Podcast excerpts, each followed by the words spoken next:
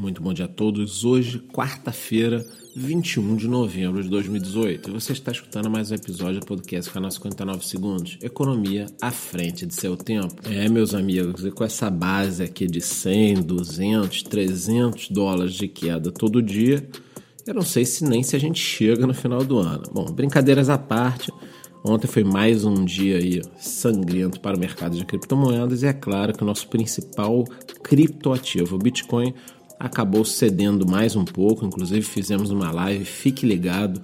Qualquer novidade, tanto para cima quanto para baixo, a gente está procurando entrar em live naquele momento.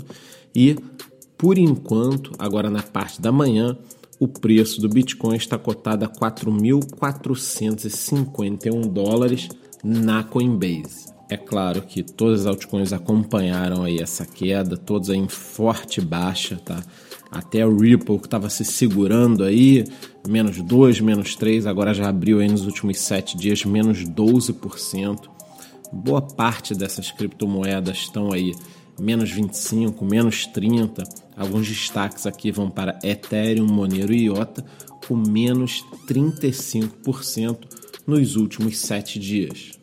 No campo das notícias, mais um dia recheado de fatos para a gente analisar. Temos a briga da turma do Bitcoin Cash que continua impressionante. Esses caras continuam queimando aí milhões de dólares todo dia. Então, ontem a turma do SV conseguiu passar em poder de mineração o Bitcoin ABC, só que agora pela manhã eu já dei uma olhada, inclusive eu já passei para vocês o site para acompanhar em tempo real. Bitcoin ABC passou de novo está em primeiro lugar. Mas isso é uma, uma, a maior insanidade que eu já vi no mercado de criptomoedas. É, é uma loucura, assim. até para mercado financeiro, né? Não existe esse tipo de coisa, ficar queimando milhões de dólares ao invés de ajudar o ecossistema. Mas eu já falei isso várias vezes e vou continuar falando. Isso é, é lamentável. Então, ontem também nós tivemos a entrevista na CNBC do Tom Lee, muito conhecido no mercado, e acreditem, ele ainda acha que 15 mil dólares é um valor possível de chegada para o final do ano. Bom, ele entende desse mercado, mas talvez nesse momento ele esteja sendo otimista demais. Vamos aguardar, a ver. Pelo mundo nós temos algumas notícias. A CVM italiana está ordenando aí fechamento de algumas empresas que não têm autorização. A empresa Swift India, que cuida do mercado financeiro, né? transferências, é, é uma empresa muito conhecida.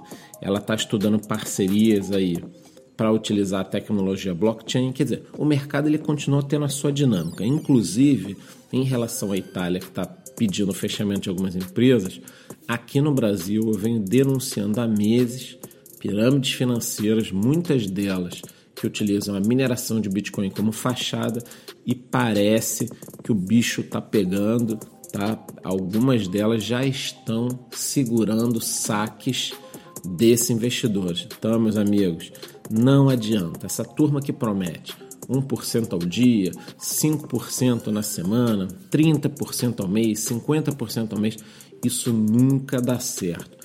Desde os homens das cavernas, esses golpes vêm sendo aplicados, seja via TACAP, seja via sal, seja via container, avestruz. Isso nunca deu certo nunca dará certo. Tem um vídeo sobre isso nós estamos abertos no grupo. Se você se meteu em alguma roubada dessa, entre lá no grupo, você vai ter bastante gente para conversar. Não é feio, tá? Muita gente entrou nessas roubadas, mas é feio quando você é avisado e entra, né?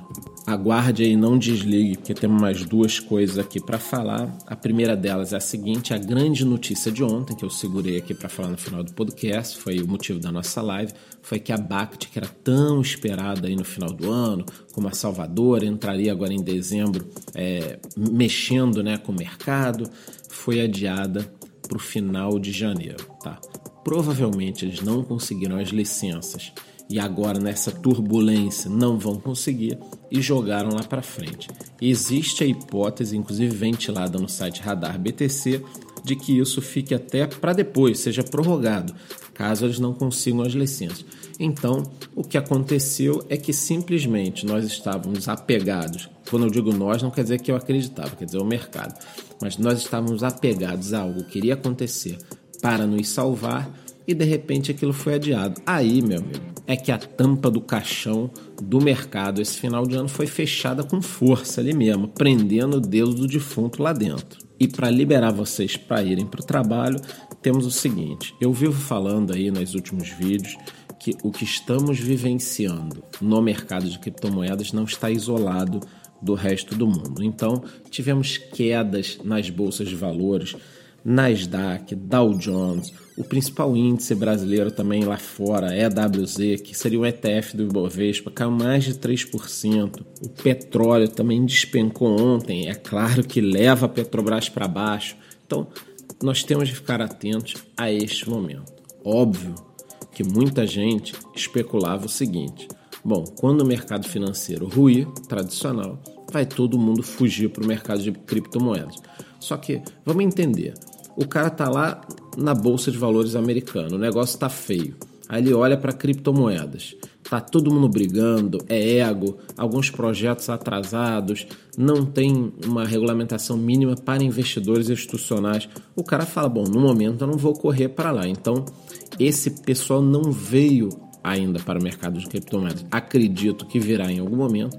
Acredito que países, já falei isso em vídeo também, que estão em crise grave utilizam criptomoedas, mas aqueles que estão entrando na crise ainda não. Quer dizer, existe um processo aí que não é automático. Mas isso não tem problema. Aproveite seu dia aí, vá trabalhar, porque os boletos não vão se pagar sozinhos. E qualquer novidade, uma queda forte, uma alta forte ou alguma notícia muito importante, nós voltaremos no nosso Instagram, no nosso grupo do Telegram ou, se for algo grave, uma live correndo aí para te deixar atualizado. Por hoje é só, muito bom dia.